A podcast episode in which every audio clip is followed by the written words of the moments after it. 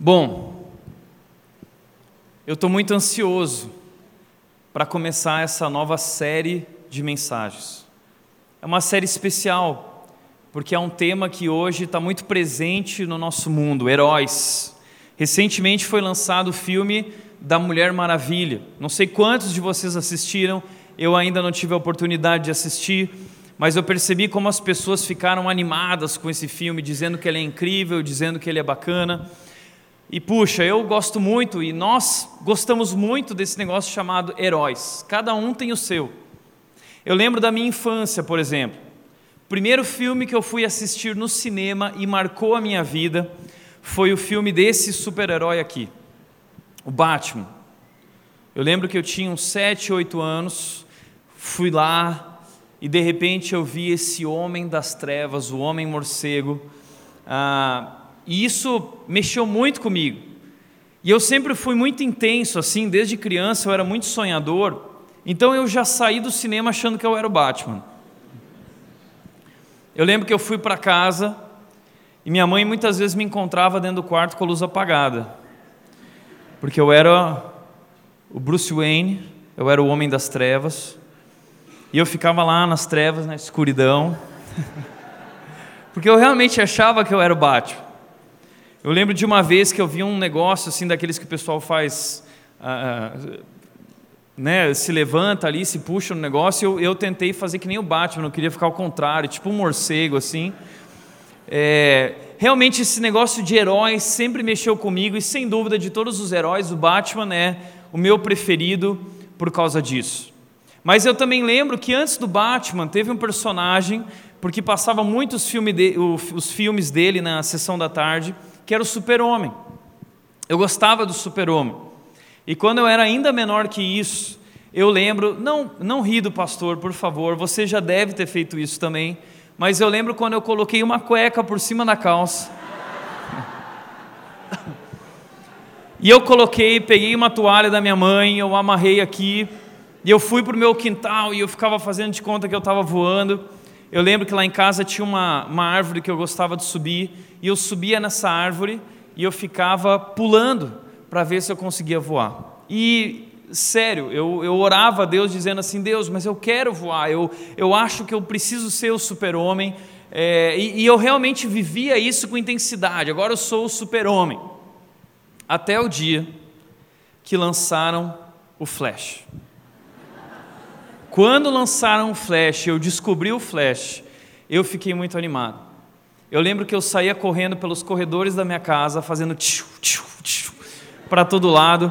Eu lembro que quando eu ganhava tênis novos, eu sempre achava que o tênis ia me deixar mais rápido, e eu saía correndo pela casa. Eu sempre fui muito sonhador, eu sempre fui um pouco retardado, assim, né? Mas cada um de nós tem um herói. Qual é o seu herói?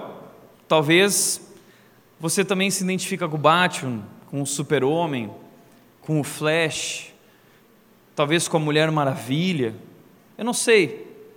Eu não sei o que há de tão especial nos heróis, porque nós gostamos muito deles. Talvez nós gostamos muito deles porque eles são tudo que nós não somos. Eles são especiais, eles são como deuses, eles podem fazer qualquer coisa e ninguém pode com eles. Eu não sei, talvez tenha algo a ver com isso, com os superpoderes, o fato de, de serem invencíveis. Talvez tenha a ver com o fato de salvar o mundo, esse negócio de, nossa, eu vou salvar o mundo. Isso é algo que mexe com a gente também. Eu não sei. Mas todos nós simplesmente gostamos dos heróis. E para iniciar a série, a pergunta que eu gostaria de fazer é: o que é um herói? O que é um herói? Essa série é sobre isso.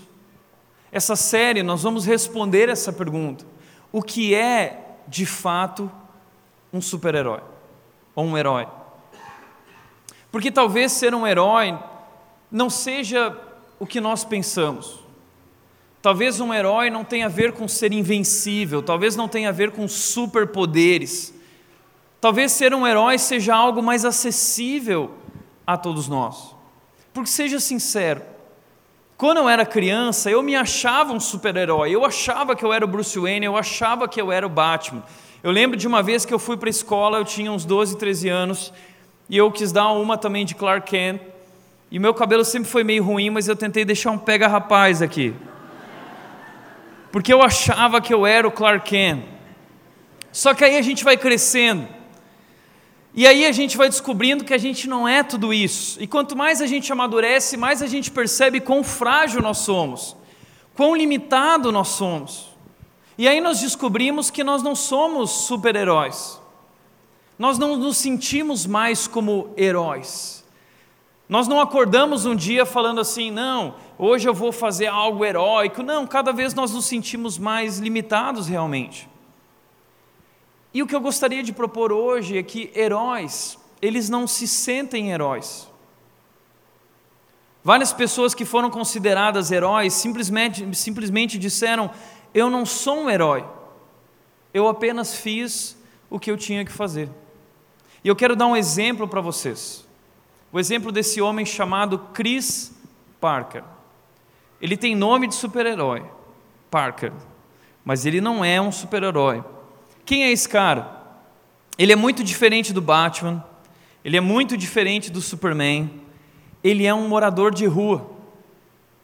E há um mês atrás houve um atentado terrorista de um homem-bomba lá no Reino Unido, numa arena Manchester, onde estava acontecendo o show da Ariana Grande, e no final do show ocorreu uma explosão, deixando 22 mortos e 64 feridos. E o Chris Parker, ele é um morador de rua. E ele estava na rua ali pedindo esmolas para o pessoal ao redor da arena, quando de repente ele passando pela entrada, ele viu aquela explosão, ele conta que ele viu um clarão branco, e aí ele correu para dentro da arena. E aí ele trouxe duas pessoas lá de dentro. Uma mulher que estava sem as pernas de uma outra criança. E ele se tornou um herói ali naquele momento de muito desespero o mundo inteiro ficou sabendo disso. E aí então descobriram a história do Chris Parker, que tinha salvo a vida de pessoas. E aí foram tirar foto dele. Todo mundo queria tirar foto do super-herói de Manchester. E quando tiraram a foto dele, então perguntaram: Como você se sente por ser um herói? E ele disse o seguinte: Eu não sou um herói. Sou apenas um cara normal que entrou na arena naquela noite porque ouviu, porque eu ouvi as crianças gritando. Eu vi a explosão, e enquanto todo mundo corria para fora, ele correu para dentro. Ele fez o que ninguém mais queria fazer. Portanto, o que é um herói? Chris Parker é um herói. Ele fez algo que ninguém queria fazer. O que significa ser um herói? Eu gostaria de propor no começo da nossa série, e é isso que nós vamos descobrir durante essa série, é que heróis são pessoas comuns, que veem o que todos veem, mas que decidiram fazer o que ninguém quer fazer. Heróis são pessoas comuns, como nós, como Chris Parker, um morador de rua, que estão vendo o que todos no mundo veem, mas que decidiram fazer o que ninguém faz, o que ninguém quer fazer. Portanto, nesse sentido, eu gosto muito de um personagem. Eu gosto muito de um super-herói que ontem até foi lembrado pelo Washington no Super Pix, que é o Chapolin Colorado. Sabe por quê? O Chapolin marcou nossas vidas. Né? Uh, porque o Chapolin Colorado ele é um herói mais acessível. Ele é um herói cheio de medo ele é um herói mais humano, ele é cheio de limitações, e mesmo assim, ele se propõe a fazer o que tem que ser feito e ninguém quer fazer. Então, naqueles momentos em que dava tudo errado, alguém lá dizia: Ó, oh, e agora? Quem poderá me salvar? Enquanto todo mundo sai correndo, o Chapolin Colorado vinha para si, eu, o Chapolin Colorado. E dava tudo errado para ele. Ele era realmente limitado. Mas no final, ele sempre fazia o que tinha que ser feito. Eu gosto disso. O Chapolin Colorado, o Bolanhos, que é esse ator, ele diz que ele gosta muito do Chapolin por isso. É, heróis são pessoas comuns que veem o que todos veem, mas que decidiram fazer o que ninguém quer fazer. A, a palavra herói, ela tem um significado muito interessante, porque ela vem de um termo grego, eros, que significa semi-deus.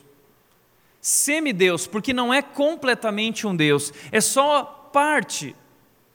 Talvez herói, ele não é alguém com superpoderes, ele não é alguém como Deus, mas ele é alguém que tem alguma coisa.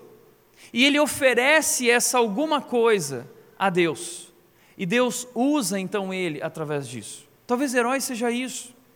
Talvez herói é alguém que oferece a Deus o que tem. E então Deus usa essa pessoa de maneira especial. É isso que nós vamos ver na nossa série. E no dia de hoje eu gostaria de propor que talvez você não se sinta um herói. Isso não significa que você não tenha potencial para ser um herói, porque as pessoas mais improváveis fazem os heróis mais prováveis. As pessoas mais improváveis fazem os heróis mais prováveis. Como eu disse, talvez você desistiu de ser um super-herói. Mas o que eu quero dizer é que talvez, talvez, Deus está te chamando, do modo como você é, a vida que você tem, nas suas limitações, inseguranças e medos. Talvez Deus está te chamando para ser um herói, para fazer o que ninguém quer fazer.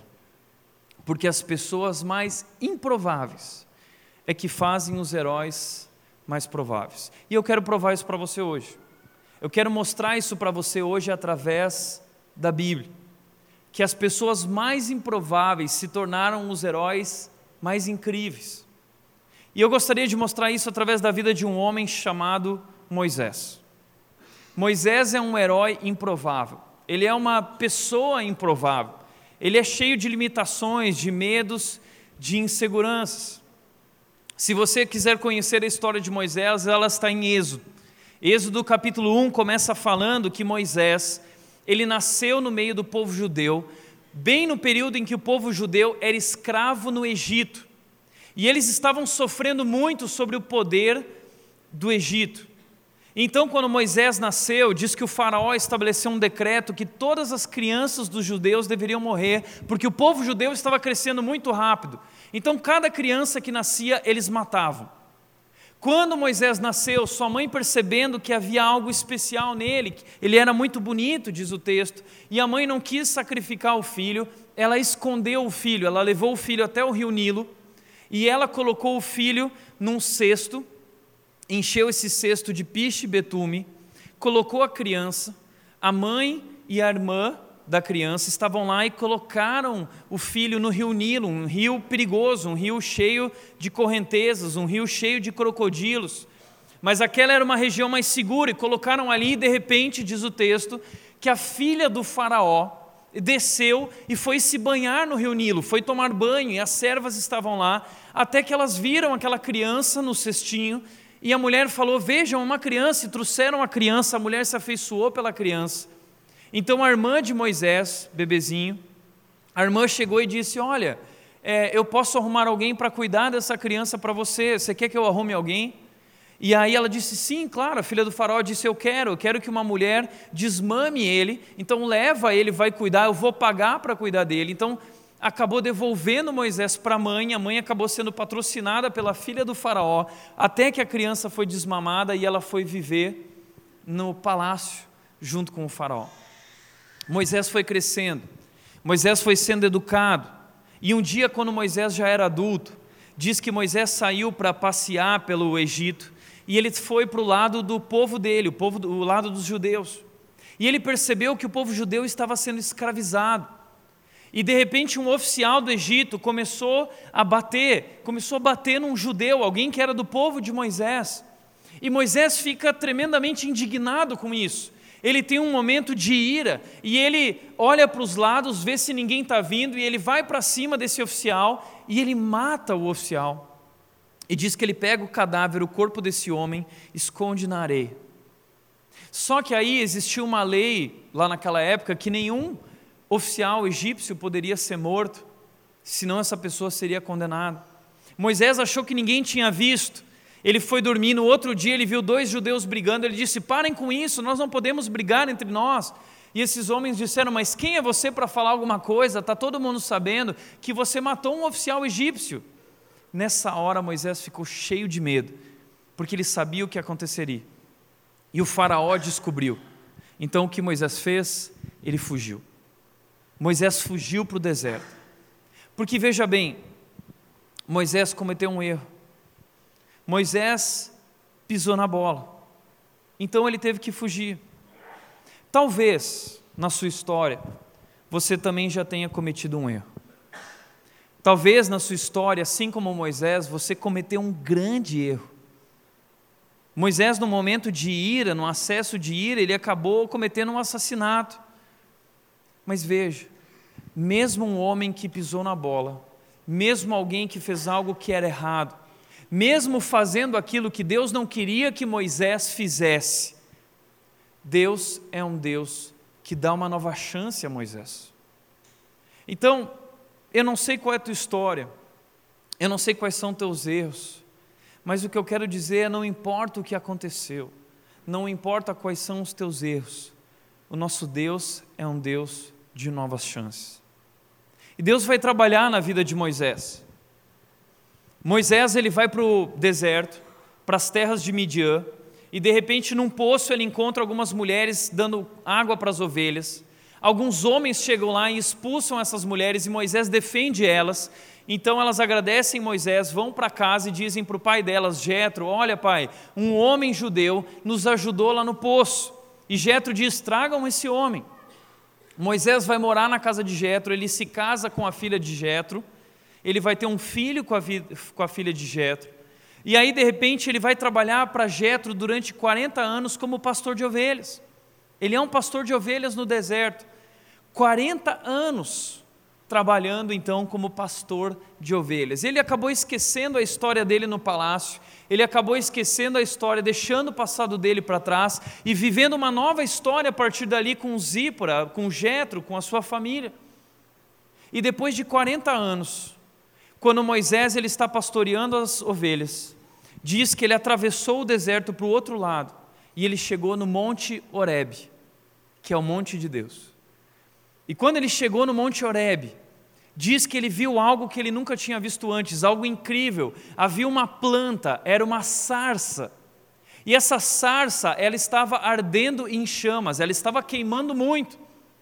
Mas o que ele achou interessante é que no meio do deserto, essa sarça queimando, ela não era consumida, ela não era destruída, ela permanecia viva, cheia de vigor. Então ele percebeu aquela planta e ele disse: Uau, o que é isso?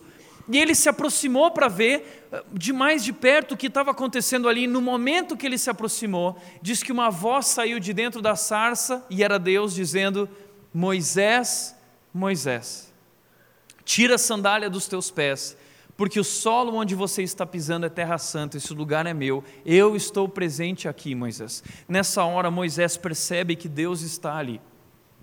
E aí, Deus diz para Moisés o seguinte: Moisés, eu vejo o sofrimento de Israel, assim como você viu. 40 anos atrás, eu vejo. Assim como isso ainda te incomoda, isso também me incomoda. Eu vejo o que está acontecendo, eu estou ouvindo o clamor de Israel, eu estou vendo o que eles estão vivendo e para mim já chega. Talvez você esteja passando por dias difíceis. O que eu quero que você saiba é que Deus vê você. Deus está com você. Ele conhece cada lágrima, ele conhece cada respirar. E tudo aquilo que nós vivemos não consome só você, consome também a Deus. Deus muitas vezes sofre conosco. E Deus, nesse momento, ele diz para Moisés: Eu estou sofrendo também com isso muito. Eu sofro, Moisés. Por isso, para mim, já chega. Já chega. Eu quero fazer algo. Imagine esse momento. Você está lá e de repente Deus fala com você. E Deus vira para Moisés e diz assim: Moisés, para mim já chega, eu vou libertar o povo de Israel. E aí Moisés diz: Uau, que legal, Deus, que legal, finalmente. E aí Deus diz: Moisés, mas é você. Você é o cara que vai libertar o meu povo, você vai ser o libertador. Ele disse para Moisés em Êxodo, capítulo 3, versículo 10, ele diz: Vá, pois agora eu envio ao Faraó para tirar do Egito o meu povo, os israelitas. Vá, Moisés, você é o escolhido. Dois milhões e meio de pessoas sofrendo durante 400 anos, ninguém conseguiu fazer nada, o povo sendo massacrado pelo Egito e pelo Faraó. De repente Deus chega e diz: Agora chega, e eu escolhi você, agora vai, é a sua vez. Você vai libertar o meu povo, você vai enfrentar o Faraó. Imagina o que estava acontecendo ali, o que Moisés, passou na cabeça de Moisés. Se eu tivesse ali, o que talvez passaria na, minha cabeça, se eu não soubesse o final da história, eu diria: peraí, a sarça queimando é algo muito louco, mas enfrentar o Faraó é algo muito mais louco. Como assim enfrentar o Faraó? Então a resposta de Moisés para Deus foi: não, não, Deus, não de jeito nenhum. Você está pedindo para o cara errado, eu não sou a pessoa certa. Veja só, eu não sou um cara assim, eu não sou um cara assado, eu sou cheio de medos, de inseguranças, de limitações. E aí Moisés vai dar uma série de desculpas interessantes e hilárias que se conectam com a forma como muitas vezes nós nos sentimos. Veja só, Moisés ele vai dar cinco desculpas que se conectam com os nossos sentimentos e pensamentos a respeito de quem nós somos e quão improváveis nós somos. Primeira desculpa de Moisés, de acordo com o texto, é eu não tenho uma posição. Deus, eu não sou o cara certo, eu não sou a pessoa, você se confundiu, você se enganou. Moisés diz: Moisés, porém, respondeu a Deus: Quem sou eu para apresentar-me ao Faraó e tirar os israelitas do Egito? Quem sou eu? Eu não sou ninguém. Veja só, eh, Moisés tinha se tornado um pastor de ovelhas. E naquela cultura, os egípcios desprezavam pastores de ovelhas. Gênesis 26, 46, 34, quando José estava no Egito, quando o povo foi para o Egito há 400 anos antes, diz que os irmãos de José chegaram lá. E José disse: Vocês vão falar com o Faraó e vocês vão dizer que vocês são pastores de ovelhas e ele vai mandar vocês viver lá na terra porque eles desprezam os pastores de ovelhas. Então existia a cidade e existia um lugar só para o povo de Israel, porque o povo de Israel eh, vivia com ovelhas, eles eram pastores de ovelhas. Então, desde então, o Egito sempre desprezou os pastores de ovelhas, achavam que era ralé. Era ralé. E Moisés cresceu no palácio, conhecia o faraó, e nesse momento, o faraó da época de Moisés havia morrido e um outro faraó, um outro líder havia se levantado. Então Moisés está falando assim: como assim? Eu sou um pastor de ovelhas. Imagina isso, Deus. Eu vou chegar lá no faraó, no palácio, e vou falar assim: ó, quero falar com o faraó. E vão falar assim: mas quem é? Ah, é um pastor de ovelhas aí. De jeito nenhum, quem é um pastor de ovelhas para entrar aqui? É tipo assim: estou indo para os Estados Unidos, chego na frente da Casa Branca e falo lá na Casa Branca: oh, oh, quero falar com o Donald Trump. Mas quem é que quer falar? Ah, é o Tiago. Quem? Quem? Está louco? Você enlouqueceu? Faraó era muito maior que o Donald Trump. Aliás, muito pior que o Donald Trump. Ele era um homem a se temer. Ele matava pessoas que estavam diante dele, ele apertava, ele estava lá sentado, ele ficava enfadonho do que a pessoa estava falando, ele apertava o botãozinho lá, pum, bum, a pessoa caía no meio do jacaré lá, que nem os filmes que a gente assiste. Era tipo isso. Ele diz assim: quem sou eu? Imagina! Não, não é possível. Eu não tenho uma posição, eu não sou alguém de destaque, eu não sou ninguém, é impossível, Deus, você se enganou. E a resposta de Deus é incrível. Deus vai dar respostas para Moisés. Deus sempre dá respostas é, improváveis para o nosso raciocínio. E ele diz o seguinte para Moisés: Ele diz, Deus afirmou: Eu estarei com você. Eu estarei com você. Esta é a prova de que sou eu quem o envia. Quando você tirar o povo do Egito, vocês prestarão culto a Deus neste monte. O que Deus está dizendo para Moisés é: não importa quem você é, o que importa é que eu estou com você. Ou seja, o que Deus está tentando ensinar para Moisés é que não importa o quão fraco eu sou, não importa se eu não tenho uma posição, não é a respeito de mim, é sobre Ele, Ele está comigo.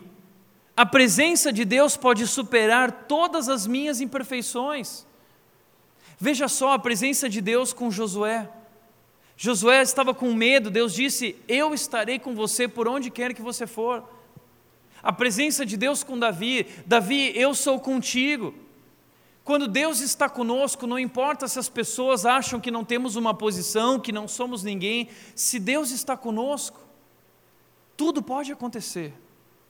O Deus poderoso, o Deus criador, o Deus que criou todas as coisas, está se voltando para Moisés e se voltando para mim e para você e dizendo: não importa se você não tem uma posição, eu estou com você, a minha presença na sua vida pode superar todas as suas imperfeições. Moisés ouve isso. Uau, que legal! Mas aí Moisés tem uma segunda desculpa, porque ele realmente não acredita que ele é o cara certo. Ele diz: Tá bom, Deus. Moisés perguntou: Quando eu chegar diante dos israelitas e lhes disser, o Deus dos meus antepassados me enviou a vocês, e eles me perguntarem: Tá bom, mas qual é o nome dele? O que eu vou dizer? Moisés está dando uma segunda desculpa, dizendo: Eu não tenho conhecimento suficiente para isso. Por exemplo, eu nem sei quem você é. Tá bom, você está comigo. Mas aí eu vou chegar lá no faraó e vou dizer assim, assim, ó, faraó, vim libertar dois milhões e meio de pessoas aqui. O faraó vai olhar e vai falar assim, ah é? Oh, que legal. Né? É, porque Deus está mandando. Tá bom, mas qual é o nome desse Deus? Ele fala assim: Deus, eu nem sei teu nome, eu nem sei quem você é, nem te conheço, eu te conheço, eu não te conheço. Supondo que eles perguntem o teu nome, sabe por que Moisés está falando isso? Moisés conhecia a cultura egípcia, ele sabe que na cultura egípcia os nomes eram muito importantes para a mentalidade deles. Os nomes na cultura egípcia eram todos elaborados. E mais do que isso, a cultura egípcia era cheia de deuses. Haviam milhares de deuses. Você viu o filme que foi lançado, Deuses do Egito, porque a cultura egípcia era muito idólatra, haviam muitos deuses. Então a pergunta de Moisés faz todo sentido, não é uma pergunta difícil. É uma pergunta simples. Não é uma pergunta teológica. Moisés fala assim: Deus, eu, eu nem sei, para começar, eu nem sei qual é teu nome. Porque até aqui nunca na história Deus havia revelado o seu nome. O que as pessoas sabiam sobre Deus é que ele era o Deus de Abraão, o Deus de Isaac, o Deus de Jacó. Mas nesse momento então, Deus responde: qual é o nome dele? E a resposta de Deus é tão incrível, ela é tão profunda. Deus diz o seguinte em Êxodo 3,14: ele diz: Disse Deus a Moisés: Eu sou o que sou. O meu nome é Eu sou o que sou. Na língua hebraica, é muito difícil falar essa, esse nome, é algo como Yahweh. O meu nome é Yahweh, que significa Eu sou o que sou. E veja, esse nome é tão profundo que de verdade eu não tenho habilidade suficiente para explicar a magnitude e expressar o impacto desse nome. Deus, pela primeira vez, nos conta o seu nome e é maravilhoso que Ele está dizendo: Eu sou o que sou. Eu sou Moisés. Talvez essa é uma das definições mais incríveis que nós temos de Deus. Tu és o que, Deus? Eu sou o que? Você não é, Moisés. O Faraó não é. Os deuses do Egito não são. Mas eu sou. Eu sou o que você precisar que eu seja. Eu sou o pai do que é órfão. Eu sou o encorajador dos que estão desanimados. Eu sou o amigo do que está sozinho. Eu sou a força do que é fraco. Eu sou a esperança do que desistiu. Eu sou o pão da vida. Eu sou o caminho. Eu sou o Deus Todo-Poderoso. Eu sou. Deus é tudo aquilo que nós não somos. Deus é tudo aquilo que ninguém é, mas Deus é tudo aquilo que nós precisarmos que Ele seja. Deus é poderoso, Deus é soberano, Deus é grande. Por isso que Deus está dizendo para Moisés através disso é: Moisés, você está certo, você está certo, você não é, você não é capaz, mas eu sou. Eu sou o que você não é. Eu sou tudo o que você precisa. Eu sei tudo o que você não é, mas eu quero que você saiba tudo o que eu sou. E aí, quando Deus fala isso para Moisés, e para os judeus o nome de Deus era algo tão sagrado, Yahweh, que um judeu jamais falaria esse nome, porque eles não se achavam dignos de falar o nome de Deus. Quando todas as vezes na Bíblia em que aparece a palavra Yahweh, traduzida como Senhor em caixa alta nas nossas Bíblias, os judeus eles falam Adonai. Os judeus se referem a Deus de outras formas, mas eles não falam o nome de Deus porque é um nome muito sagrado. Eles levaram a sério aquela ideia, aquela ideia de não falarás o nome de Deus em vão, porque esse nome é muito sagrado.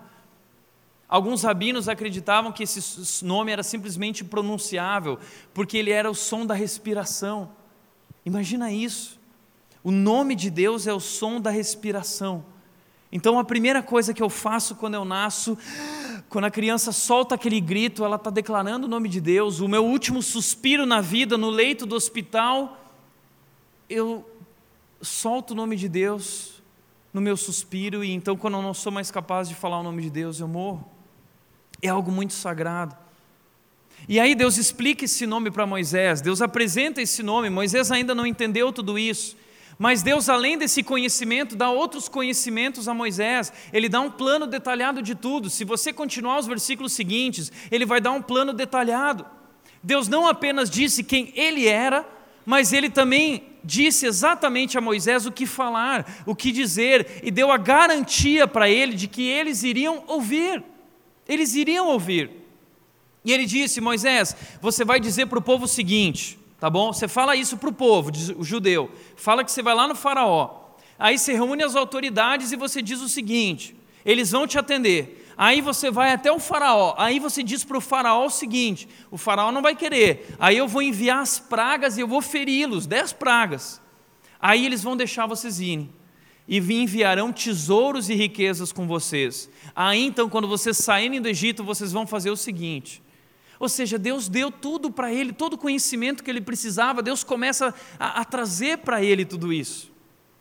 Moisés sabe que Deus está com ele.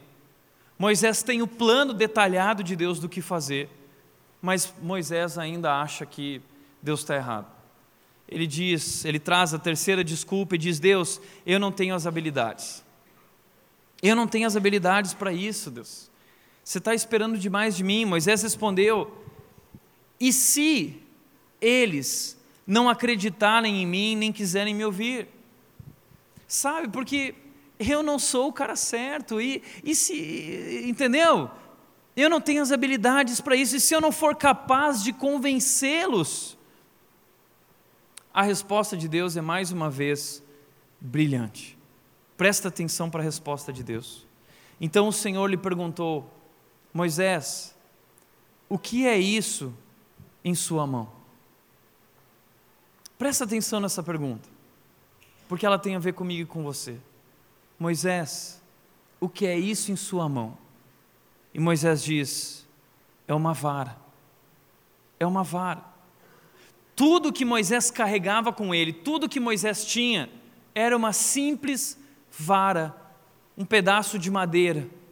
Era isso que ele tinha, uma vara. Ele era um pastor de ovelhas e ele usava aquela vara para pastorear, para cuidar das ovelhas, para trazê-las para perto de si, para guiá-las no caminho. Era um objeto comum para um pastor de ovelhas, muito comum. Todo pastor tinha uma vara.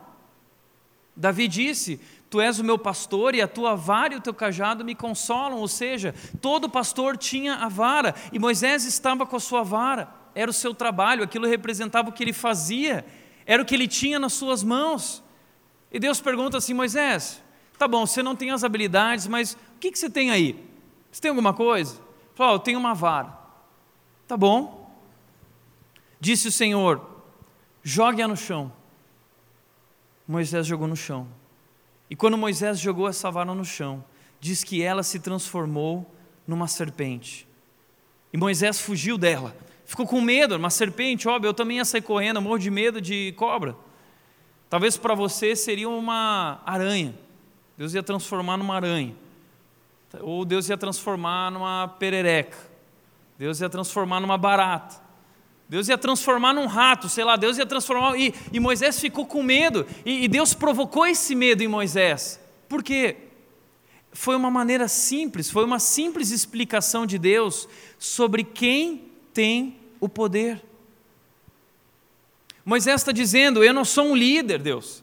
Eu não tenho as habilidades para organizar tudo isso, para ser o líder desse grande projeto seu de libertação. Mas o que Deus está dizendo é: Moisés, não se preocupa com isso, porque não é você quem vai fazer tudo isso, sou eu. E veja só, se Deus não está preocupado com o que eu não posso fazer, eu deveria estar. Deus não está preocupado com o que eu não sou capaz de fazer. Deus não está preocupado com o que Moisés não é capaz de fazer ou o que você não é capaz de fazer. Então, por que nós deveríamos estar? Porque a verdade é que Deus conhece os nossos limites. Deus conhece as nossas fraquezas. E, quando nós nos sentimos fracos, limitados, improváveis, inadequados, é aí então que nós somos o melhor instrumento mediante o qual o poder de Deus pode operar. O que você tem na sua mão? Eu não tenho nada, são apenas cinco pães e dois peixes. Bom, para você talvez não seja nada, mas eu sou Deus e eu posso fazer muita coisa com cinco pães e dois peixes. Esse é Deus, que Deus. Então ele diz: Moisés, pega a mão de novo na serpente pela cauda. Moisés vai lá, pega pela cauda e se torna de novo uma vara firme. E aí, futuramente, quando Moisés está trabalhando e fazendo o que ele precisa fazer, é através da vara que ele abre o mar vermelho. É através da vara que ele toca na rocha e sai água, é através da vara que as coisas vão acontecendo, que ele ora, que ele declara, é através da vara, porque porque era algo tão ordinário, porque era um objeto tão comum, mas o Deus poderoso transforma coisas comuns em coisas extraordinárias. Deus é incrível, Deus é poderoso. Quarto lugar, Ainda assim, Moisés tem desculpas. E ele diz: Deus, não. Olha, eu sei de tudo isso, mas eu não tenho as palavras. Veja só que cara chato, Deus está falando, Deus está mostrando, Deus está mostrando o seu poder, mostrando quem Ele é, fazendo grandes coisas. O mundo está se movendo na frente de Moisés e Moisés é assim: ah, não, Deus, não, eu não, eu não tenho as palavras. Êxodo 4,10 diz: Disse, porém, Moisés ao Senhor: Ó Senhor, Nunca tive facilidade para falar, nem no passado, nem agora que falaste a teu servo. Não consigo falar bem. Eu não falo bem. Deus, eu vou chegar lá e como eu estou aqui agora, eu vou gaguejar. Vai ser um desastre, vai ser um desastre, Deus. A resposta de Deus é a seguinte: disse-lhe o Senhor: Quem deu a boca ao homem? Quem fez o surdo ou o mudo? Quem lhe concede vista ou o torna cego? Não sou eu o Senhor? Agora, pois, vá, vá, eu estarei com você, ensinando-lhe o que dizer. Eu conheço suas fraquezas, Moisés, e é exatamente por isso que eu te escolhi. Porque você é o melhor palco para eu mostrar a minha força, o meu poder, a minha grandeza. Mas Moisés não se cansa. E ele tem ainda mais uma desculpa, a quinta desculpa de Moisés. Diante de tudo isso que Deus falou para ele, ele diz: Eu não sou a pessoa. Eu não sou a pessoa certa. Você escolheu o cara errado. Ele diz: Respondeu-lhe, porém, Moisés: Ah, Senhor, peço-te que envies outra pessoa.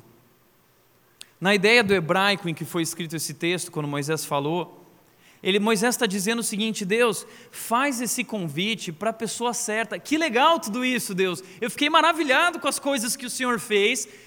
Que bacana. Eu queria fazer parte desse projeto, mas você se enganou, Deus. Não sou eu, certamente eu não sou a pessoa certa. Então faz esse convite para a pessoa certa, e ela vai aceitar. É isso que Moisés está dizendo. Eu não sou a pessoa. Moisés se sentia inadequado. 40 anos que ele era um pastor de ovelhas comum, vivendo no meio das suas ovelhas, sempre sujo, cheirando a ovelha, no deserto, muitas vezes enfrentando a solidão com aquelas ovelhas. Ele tinha dificuldade agora de sonhar, de ver, de crer que Deus pode fazer tudo isso através dele. E isso acontece com muitos de nós. Muitas vezes, nós até queremos ser usados por Deus, nós até queremos fazer algo incrível, mas nós nos sentimos completamente incapazes. Eu não sou, eu nunca serei, eu não tenho as habilidades, eu não tenho uma posição, eu não tenho conhecimento, eu não sei usar as palavras. Mas o que Deus está dizendo para Moisés, e quer que ele entenda, é: Moisés, você não tem a posição, o conhecimento, as habilidades nem as palavras, mas nada disso é um obstáculo para mim. Moisés não tinha a posição, o conhecimento, as habilidades, nem as palavras, mas nada disso é um obstáculo para Deus. Moisés, na sua última desculpa, reúne todas as desculpas que ele usou, dizendo: Não, você não entendeu, Deus, não sou eu. E Deus está dizendo: Não, Moisés, quem não entendeu é você. Nada disso é uma desculpa real, nada disso é um obstáculo para mim. Deus não está convidando você porque você tem as habilidades. Deus não está convidando você porque você tem a posição. Deus te escolheu exatamente por causa disso, porque você não tem. Esse é um segredo importante sobre Deus. Guarda isso. Deus não precisa da sua posição, Deus não precisa do seu conhecimento, Deus não precisa das suas habilidades, Deus não precisa das suas palavras, Deus não precisa porque o poder é dele, ele é Deus. E ele quer agir através de você, ele quer fazer algo através da sua vida. Portanto, Deus diz assim: Moisés, agora vá. E Deus cria tudo e mostra o seu poder incrível para Moisés, e então Moisés vai. Ele vai. E aí, você conhece a história toda. Ele libertou o povo do Faraó.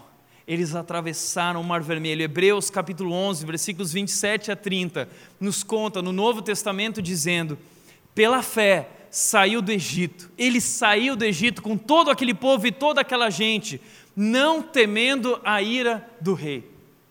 Não temendo a ira do rei. Veja que mudança. Um homem que no começo diz: Não, não, não, não sou eu, não dá certo, eu não tenho nada para fazer isso. Um homem com medo, com insegurança, com limitações e fraquezas. Um homem desacreditado, um homem que errou no passado e carregou as feridas por muitos anos desse erro ele achava que nada mais poderia ser feito, eu errei e agora estou sofrendo a minha condenação, vivo longe da minha família, vivo afastado do meu povo. De repente Deus diz para ele: Não, eu estou te dando uma nova chance, agora vá. Você está entendendo o que Deus está fazendo aqui hoje? Ele está dizendo para você: não importa o que aconteceu, não importa o que foi lá atrás, não importa se você não é ninguém, não importa se você não tem a posição, se você não tem conhecimento, se você não tem as palavras, não é sobre o que você tem, é sobre quem eu sou. Não é sobre quem você é, mas é quem eu sou como Deus e tudo que eu posso ser através de você. Então, quando Moisés vive tudo isso e entende, diz que ele, pela fé, ele crê e ele não teme mais a ira do Faraó.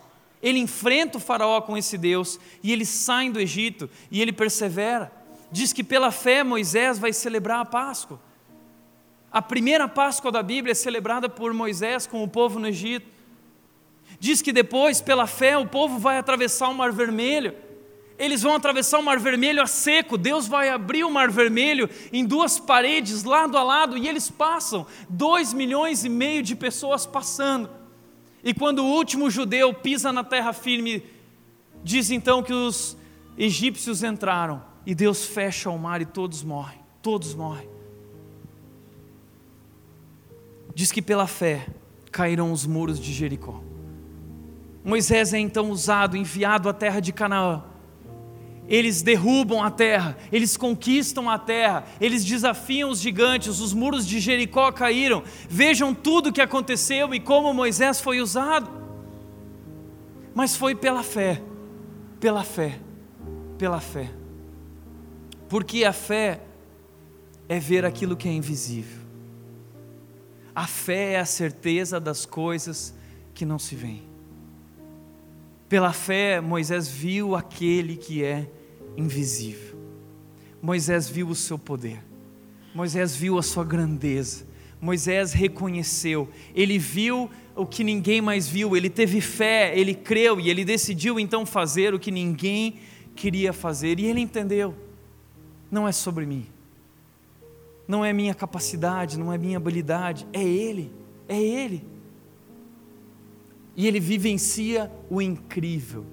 Ele vivencia o incrível pela fé, porque ele via o que é invisível. Nós podemos viver coisas incríveis.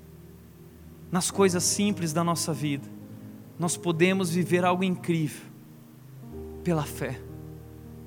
Se nós aprendermos a olhar para Deus que é invisível e reconhecer a sua grandeza, reconhecer o seu poder, reconhecer a sua beleza e reconhecer o seu chamado às nossas vidas, nos chamando para entrar na história e fazer diferença na história.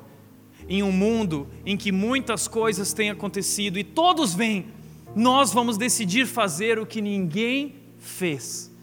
Enquanto todos saem correndo, nós entramos na direção dos desafios, das necessidades, daquilo que o mundo precisa.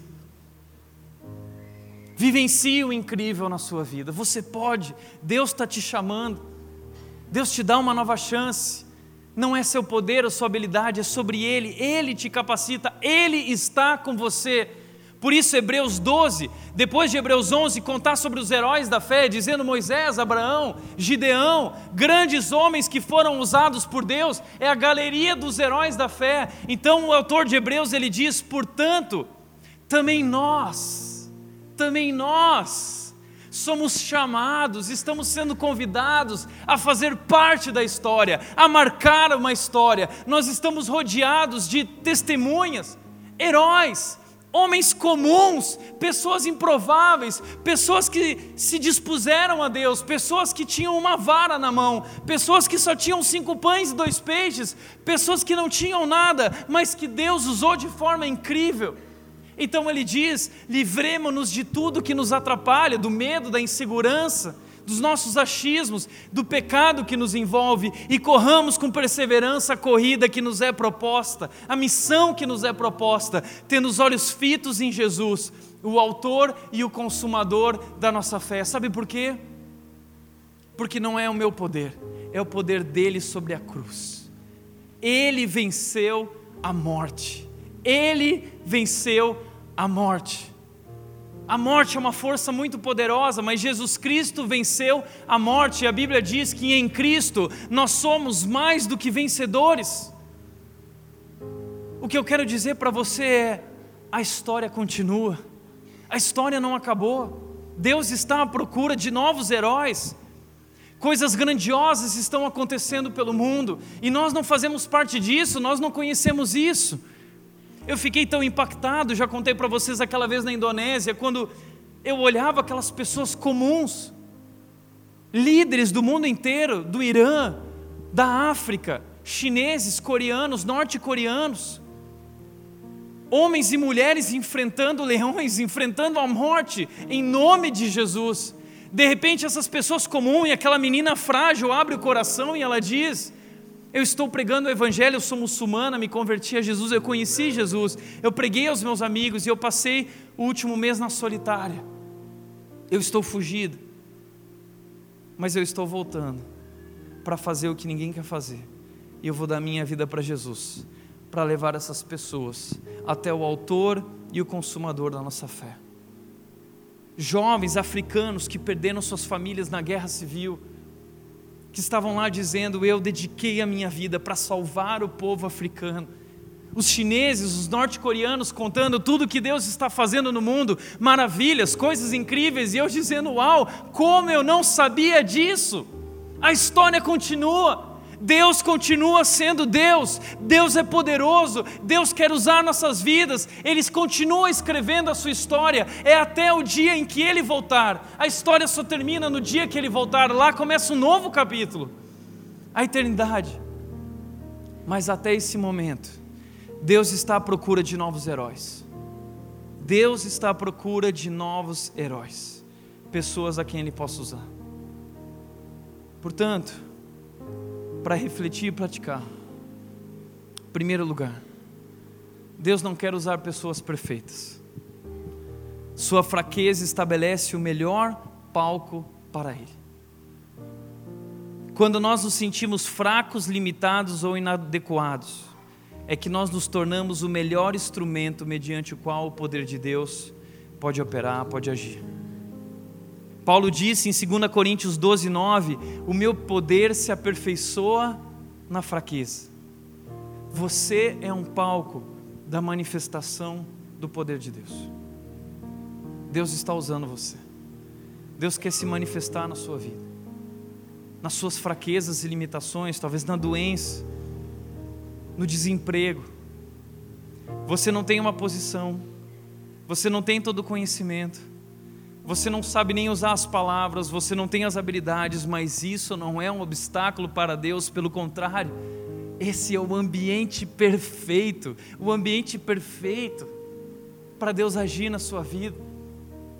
Porque Ele diz no Novo Testamento: Eu escolhi os que são fracos porque eu quero mostrar para os fortes e humilhá-los que não são eles os poderosos, mas que eu estou agindo através dele. Deus escolheu as coisas loucas do mundo, Deus escolheu os não inteligentes segundo o mundo, Deus escolheu os fracos, porque nós somos o melhor palco para Deus agir, para Deus se manifestar. Você é um palco da manifestação do poder de Deus às pessoas. Deus está agindo, Deus está dizendo: Eu estou com você. Você não pode, você não é capaz, mas eu sou. Tudo o que você precisar que eu seja, eu posso. Segunda coisa, se você se sente um herói improvável, é muito provável que Deus te escolheu. Se você não acorda se sentindo um herói, se você tem lutado consigo mesmo, se você está frustrado consigo mesmo, como muitas vezes eu me olho no espelho e digo: não. Talvez você está vivendo isso, lutando consigo mesmo, lutando com a sua identidade, lutando, vivendo crises. Se você se sente um herói improvável, uma pessoa improvável, é muito provável que Deus te escolheu. Eu acredito que Deus está nos convidando a sermos heróis. Não porque Ele está impressionado com a gente, mas porque nós somos esse palco incrível para Ele manifestar quem Ele é. Terceiro e último lugar, escolha estar disposto. Tudo o que você precisa fazer é escolher estar disposto. Eu acredito que Deus vai desafiar você em algum momento da sua vida. Talvez Deus está te desafiando hoje. E talvez você está ouvindo a voz de Deus, assim como Moisés ouviu. E Deus está se manifestando de forma poderosa e te convidando para fazer algo heróico, para fazer algo que ninguém mais faz. E algo incrível não significa que é algo grande, pode ser algo simples, pode ser sorrir para alguém, pode ser amar alguém, Pode ser abrir mão do seu tempo dedicado a si mesmo para se dedicar a outras pessoas que precisam. Pode ser ir até aquela pessoa ou aquela, aquele membro da sua família, um filho, uma filha, um marido, a esposa, e ter aquela conversa que você precisa ter para salvar o seu casamento. Talvez Deus está te convidando a ter mais paciência com alguém. Talvez Deus está te convidando para conversar com alguém que você nunca conversou e perguntar sobre a sua vida e perguntar como você está. Isso são coisas incríveis que podem salvar vidas. Isso salva vidas, isso salva casamentos, isso salva famílias, isso salva igrejas. São coisas incríveis.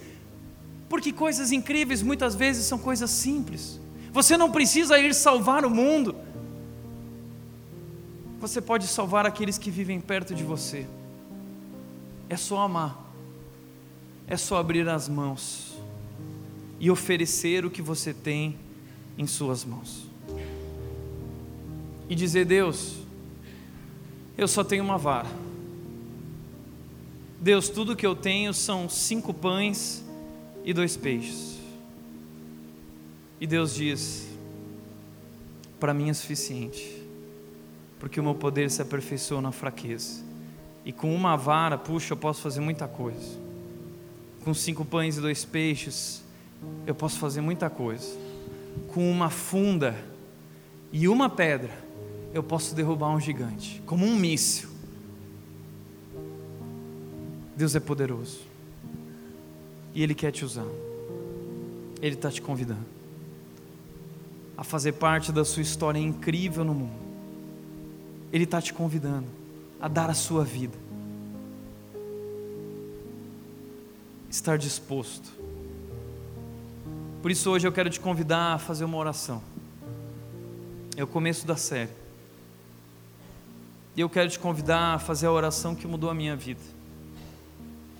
E a oração que mudou a minha vida foi uma oração simples.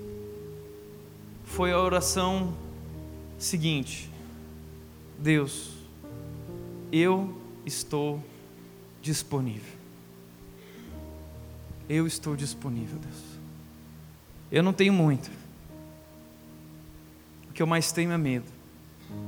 O que eu mais tenho é insegurança. Mas eu não quero desperdiçar minha vida. Eu não quero desperdiçar minha vida. Eu quero fazer algo incrível, Deus. Eu quero que as pessoas te vejam através da minha vida. Eu quero ser um palco, Deus, da tua manifestação, do teu poder. Por isso, Ofereça a Deus o que você tem. Torne-se disponível. Diga: Deus, eis-me aqui. Eu tenho pouco para te oferecer. Mas o pouco nas tuas mãos é muito nas mãos de Deus. Às vezes eu vejo o meu sogro Robson mexendo, consertando a madeira, criando a casa na árvore. É incrível o que ele pode fazer com uma furadeira. Uma furadeira nas minhas mãos é perigosa. Mas nas mãos do Robson, coisas incríveis acontecem. A Nath estava me zoando esses dias, uma bola de futebol no meu pé é perigoso também. Mas uma bola de futebol nos pés do Neymar, lances incríveis, gols incríveis acontecem. Eu já tentei brincar com uma raquete de tênis, também foi perigoso. Mas uma raquete de tênis nas mãos do Djokovic, nas mãos do Nadal, se torna uma ferramenta incrível, a ferramenta de um campeão do mundo. Sabe por quê? Tudo depende nas mãos de quem está. Tudo depende nas mãos de quem está. Uma vara nas minhas mãos ou nas mãos de Moisés não é nada, mas nas mãos de Deus é o poder de Deus para libertar o povo e abrir o mar vermelho. Uma pedra e uma funda nas minhas mãos não é nada, ou nas mãos de Davi, mas nas mãos de Deus é o míssil que derruba o gigante. Cinco pães e dois peixes não são nada nas minhas mãos e nas mãos daquele menino, mas nas mãos do Salvador. Ele pode alimentar milhares de pessoas, ele pode fazer coisas incríveis, ele pode fazer coisas grandiosas e poderosas. Tudo depende nas mãos de quem está. Ofereça sua vida nas mãos de Deus. O que você tem, sua posição, suas habilidades e conhecimento não é nada diante do Deus poderoso mas Ele quer usá-lo como um palco da manifestação do seu poder e do seu amor ao mundo. Deus está nos convidando a fazer parte da sua história. Esse mundo tem muitos heróis, muitos heróis. Cada vez mais heróis saem nos cinemas. Mas esse mundo está precisando de heróis de verdade. E talvez, talvez, Deus está convidando você para ser um deles. Amém? Feche teus olhos.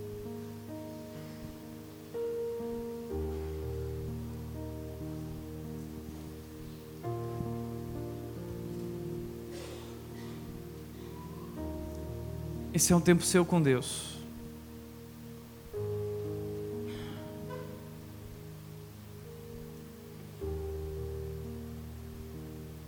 Deus está te convidando a fazer algo incrível. E você pode fazer algo incrível hoje mesmo. Você pode mudar o seu coração a respeito de uma pessoa. Você pode perdoar. Você pode amar. Você pode abraçar seus pais. Você pode chegar hoje em casa e ter aquela conversa com sua esposa ou com o seu marido. Você pode amanhã voltar para o seu trabalho e procurar o seu chefe e ter uma conversa com ele, se submetendo, amando, se colocando à disposição. Você pode procurar aquele colega no trabalho que tem passado por momentos difíceis. Você pode procurar pessoas na nossa igreja que estão precisando de ajuda, pessoas que estão sofrendo, você pode ouvi-las, você pode ajudá-las. Você pode olhar para a nossa cidade, ou para a nossa região, ou para o nosso Brasil. Você vai ver muitos gritos de socorro. Pessoas que estão esperando os heróis de verdade. Jesus Cristo morreu na cruz mas nós somos os enviados como heróis, como salvadores, para resgatar esse mundo perdido, compartilhando a verdade, compartilhando sobre quem é o caminho, a verdade e a vida. Somos nós. Deus te convida hoje. Abra suas mãos. Ofereça o que você tem nas suas mãos. O que Deus te deu. Coisas simples e ordinárias. Deus pode fazer coisas incríveis em você e através da sua vida. Se renda a esse Deus, se entregue.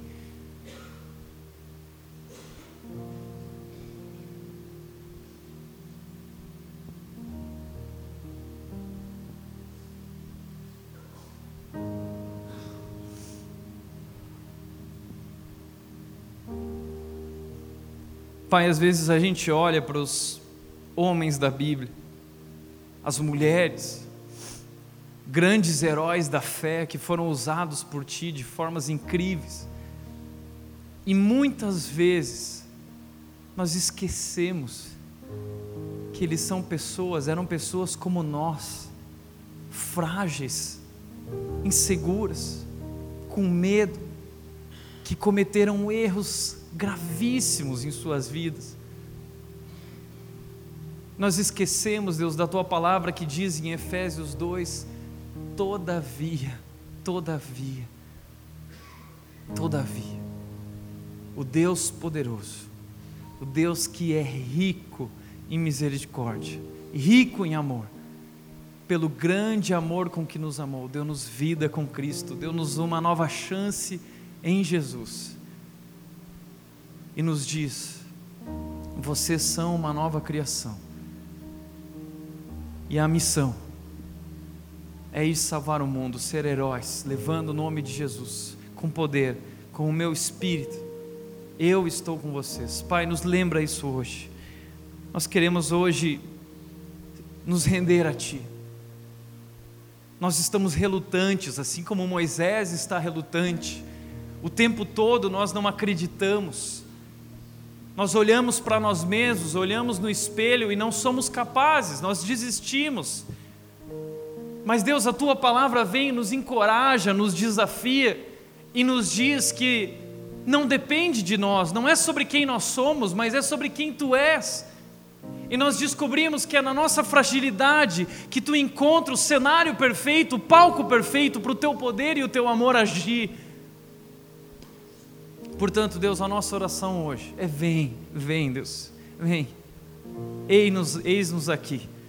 Nós estamos dentro, Pai, estamos disponíveis, nós abrimos nossas mãos, o que nós temos, o que nós somos é Teu.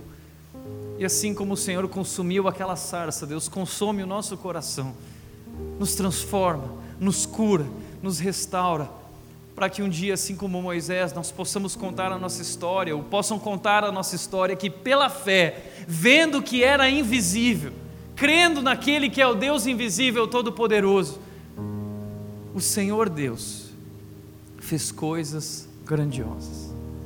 Assim nós nos rendemos a Ti, Deus. Só a Ti, só a Ti, porque só Tu és Deus. Que Deus. Em nome de Jesus que nós oramos. Amém.